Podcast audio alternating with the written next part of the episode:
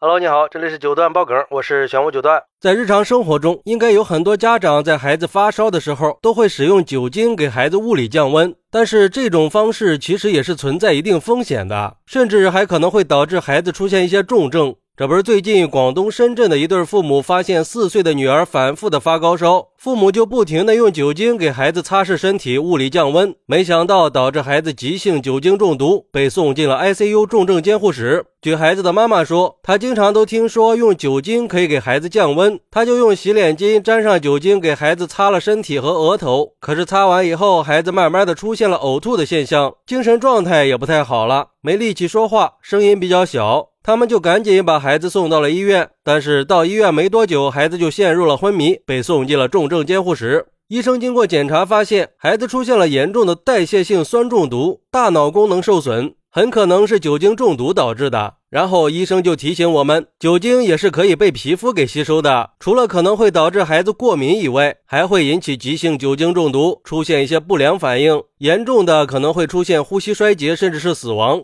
所以，孩子在发烧的时候，家长们还是不要随便去使用一些偏方，以免造成严重的后果。如果真的需要物理降温，可以使用清水来给孩子擦拭身体。不过，好在经过救治以后，孩子现在已经醒了，目前已经转到了神经内科去治疗。现在孩子除了说话速度有点慢以外，没有出现其他问题，多悬呢！没想到我们经常使用的降温小技巧，居然还会造成这么严重的后果。而对于这个事儿，有网友就说了：“这用酒精擦拭身体降温的方法，不也是医生在网上宣传的吗？我们这些外行人都被医生给搞迷糊了，今天这样，明天又那样，也没个统一的标准，愁死了。”不过，还有网友认为，一直以为高中的生物和物理一起学有点多余了。现在才知道，居然还真有那么多人连基础知识都不清楚。降温确实可以用酒精，但是正确的做法是在温水里添加一点酒精，用毛巾擦拭颈部动脉、大腿内侧或者腋下，目的是借助酒精挥发快的效果。也可以给家里的冰箱里备点冰袋，用毛巾裹着冰袋去降温。实在没有冰袋的，也可以用毛巾放在凉水里冰一下。最好是几条毛巾轮流用。这身体发热本来是人体的本能反应，千万不要全身突然暴力降温，要不然真的会要命的。尤其是小孩子，哪里受得了啊？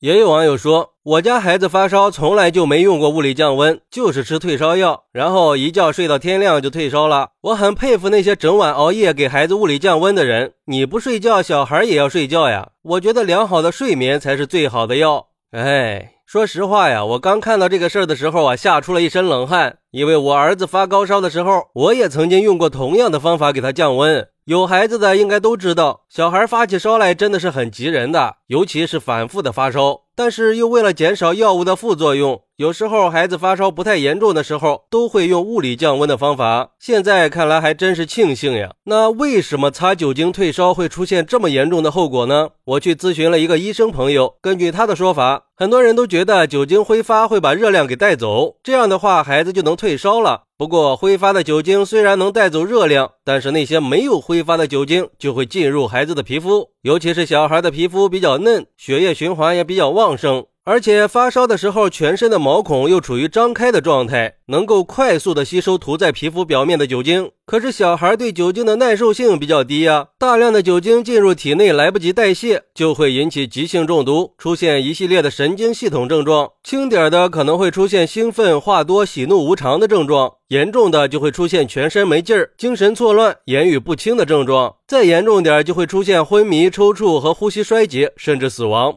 看来这以后只要牵扯到孩子的健康问题，还是要谨慎的，要不然出了问题，后悔就来不及了。而且这个事儿也给我们提了个醒：对待健康问题，千万不能盲目的跟风，有问题了还是要及时的求助医生，真正做到保护孩子的健康，对孩子负责。最后也希望这个小女孩能够早日康复。好，那你平时有没有用酒精给孩子做过物理降温呢？快来评论区分享一下吧。我在评论区等你，喜欢我的朋友可以点个关注，加个订阅，送个月票，拜拜。